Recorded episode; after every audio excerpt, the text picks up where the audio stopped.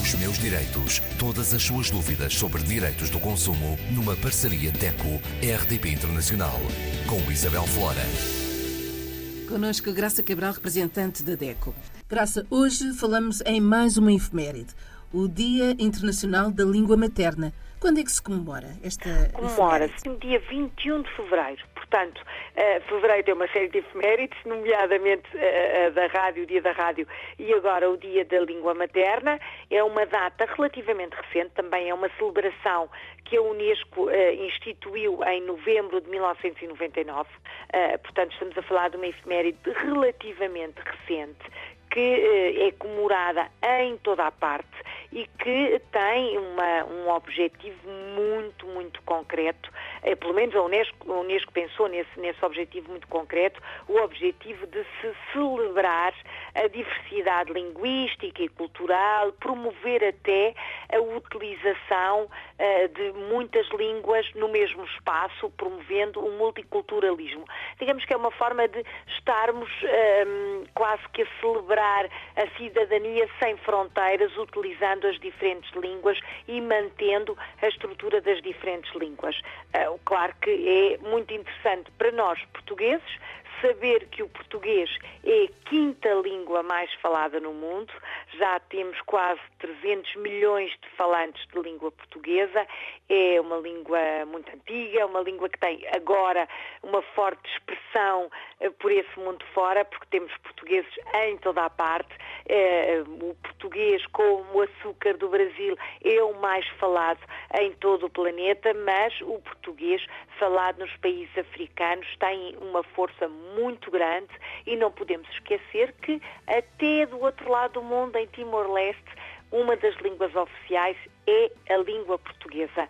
É um, enfim, um orgulho saber que temos uma língua tão antiga, tão, tão falada por tantas geografias, por tantas culturas diferentes, e é isto que faz o Dia Internacional da Língua Materna, é mesmo promover a, a preservação e a proteção das línguas uh, usadas pelos povos de todo o mundo, não é? Portanto, para além dos dialetos, manter uma língua materna uh, comemorada desta forma é valorizar digamos que o próprio cidadão, porque mesmo aquele cidadão que tem menos informação, que tem menos preparação ou menos cultura, é um falante, é um utilizador daquela língua e a língua faz parte dos direitos do consumidor. Qual é a importância então da efeméride para os consumidores? A informação é o primeiro direito, como dizemos aqui tantas vezes, porque antes de praticarmos um ato de consumo, antes de comprarmos um bem, antes de contratarmos um serviço, antes de recorrer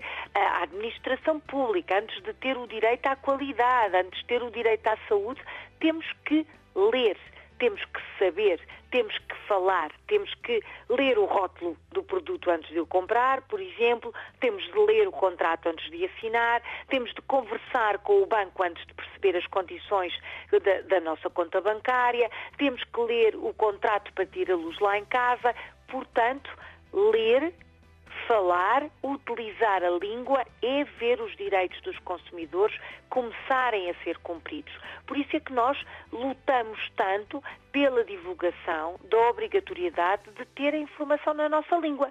No nosso caso, tudo o que estiver no mercado, todos os produtos, todos os serviços disponíveis aos consumidores têm de ser redigidos em língua portuguesa. O mesmo acontece nos países africanos de língua oficial portuguesa, que têm que ter tudo o que é informação ao consumidor, desde contratos, rótulos de produtos, preços, uh, tudo afixado, escrito em português e, em alguns casos, noutras línguas oficiais também, noutros dialetos oficiais. Por exemplo, falei há pouco em Timor-Leste, será uh, obrigatório também o tetum, mas a verdade é que tem de estar na nossa língua. Mesmo o que é informação digital, e hoje falamos tanto nas compras através da internet, da informação digital, essa informação também deve estar em português.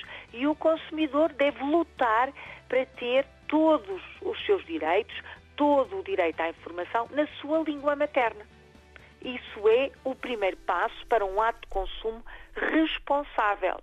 E se não comprarmos, dissermos não a produtos que não têm o um mínimo de informação na nossa língua, não, se dissermos não, não compramos, não há negócio, o comerciante não vende, qualquer coisa vai ter que mudar.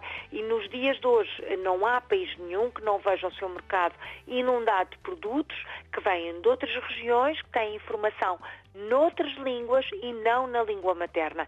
Essa situação deve ser também defendida e reivindicada pelos consumidores. É aqui que o direito internacional da língua materna e da preservação da nossa língua passa também pelo direito à informação, uma informação clara, útil e utilizável. Os meus direitos. Todas as suas dúvidas sobre direitos do consumo numa parceria DECO-RDP Internacional com Isabel Flora.